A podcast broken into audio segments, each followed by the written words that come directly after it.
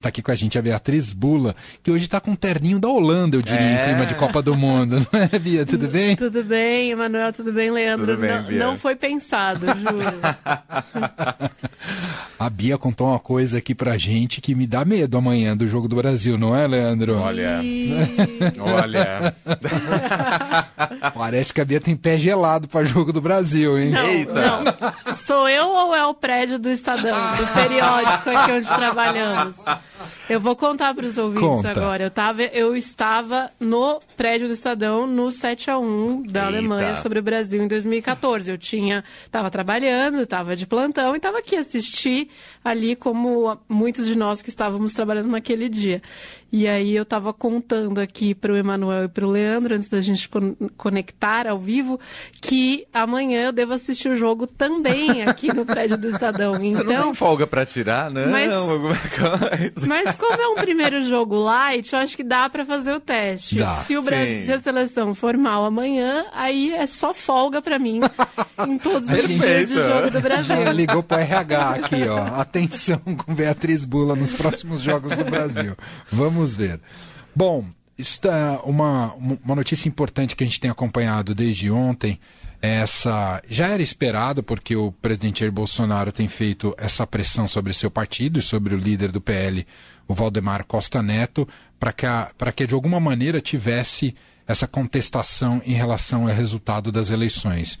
Ah, o Valdemar Costa Neto prestou esse serviço, né? Fez essa coletiva, o Alexandre de Moraes deu uma resposta muito genial, né? Que colocou numa situação, numa encruzilhada jurídica em relação ao PL e há pouco teve uma coletiva ainda hoje, é, novamente do PL com Valdemar Costa Neto, ah, dizendo que não vai levar à frente a contestação do primeiro turno como pediu o Alexandre de Moraes. O pedido inicial era só sobre o segundo turno, né, Bia?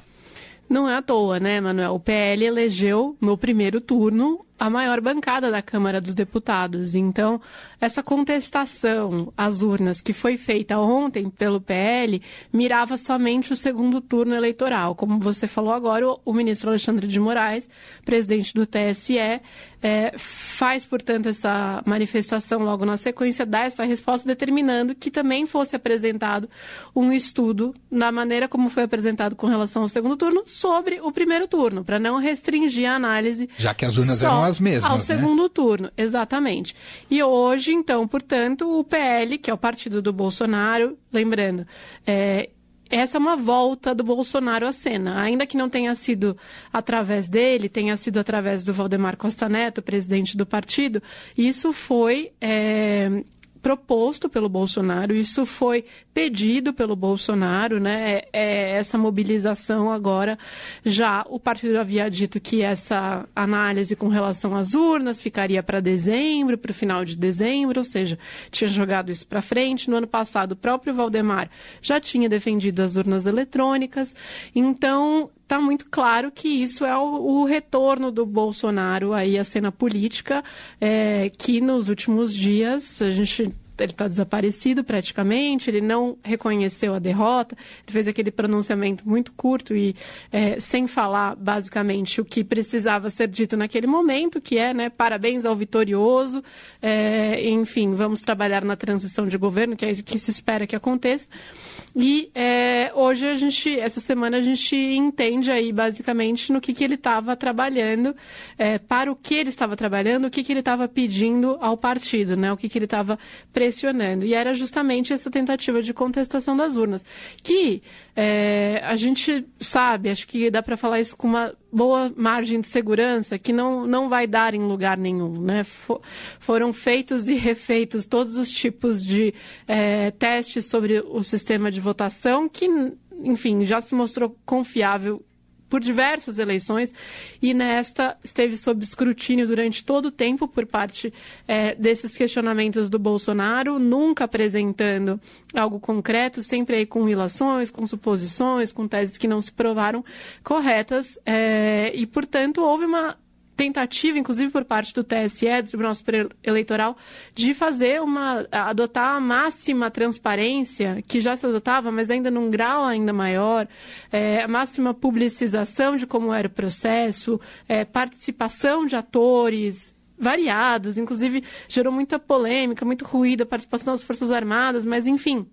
Teve tudo isso ao longo desse ano, indicando que não houve problema na eleição. E agora o Bolsonaro ele, e o partido do Bolsonaro, eles querem é, dizer que houve problema só no segundo turno, ou seja, que o quem ganhou na eleição, né, de acordo com essa tese, foi o Bolsonaro e não o Lula, mas todo o resto ali que foi eleito, deputado, tá certo, né? senadores e tal da base, tá tudo certo.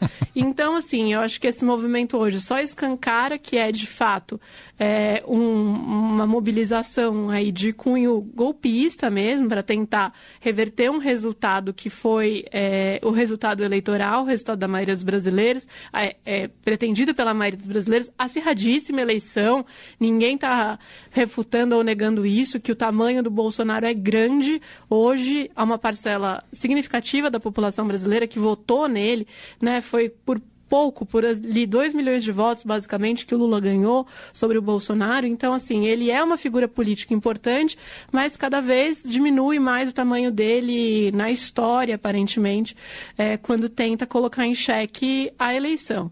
Então, provavelmente não dá em nada, mas é o suficiente ao mesmo tempo para manter aceso todo esse é, movimento de contestação que vem sendo feito por parte aí de uma minoria, né, mais radicalizada, mas que está na rua, está na frente dos quartéis aí pedindo intervenção. Tem gente assim, né? É, e agora então... a gente está vendo uma faceta um pouco mais violenta, né, de, de, dessa expressão uh, de revolta que parte é, era quase anedótico, né? Com esses hinos cantados nas frentes dos quartéis e outras cenas que têm sido divulgadas em redes sociais, mas tem o lado uh, muito triste e violento que a gente tem visto, especialmente no centro-oeste do país, né?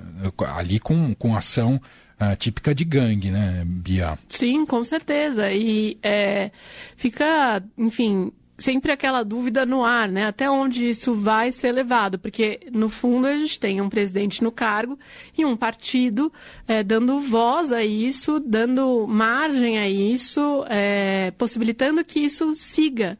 É, e com quais consequências? Certamente para a saúde da nossa democracia consequências terríveis, né? Mas é, a despeito disso, é, há consequências também do dia a dia ali da vida concreta é, das pessoas. Então pode pode haver eventos com violência.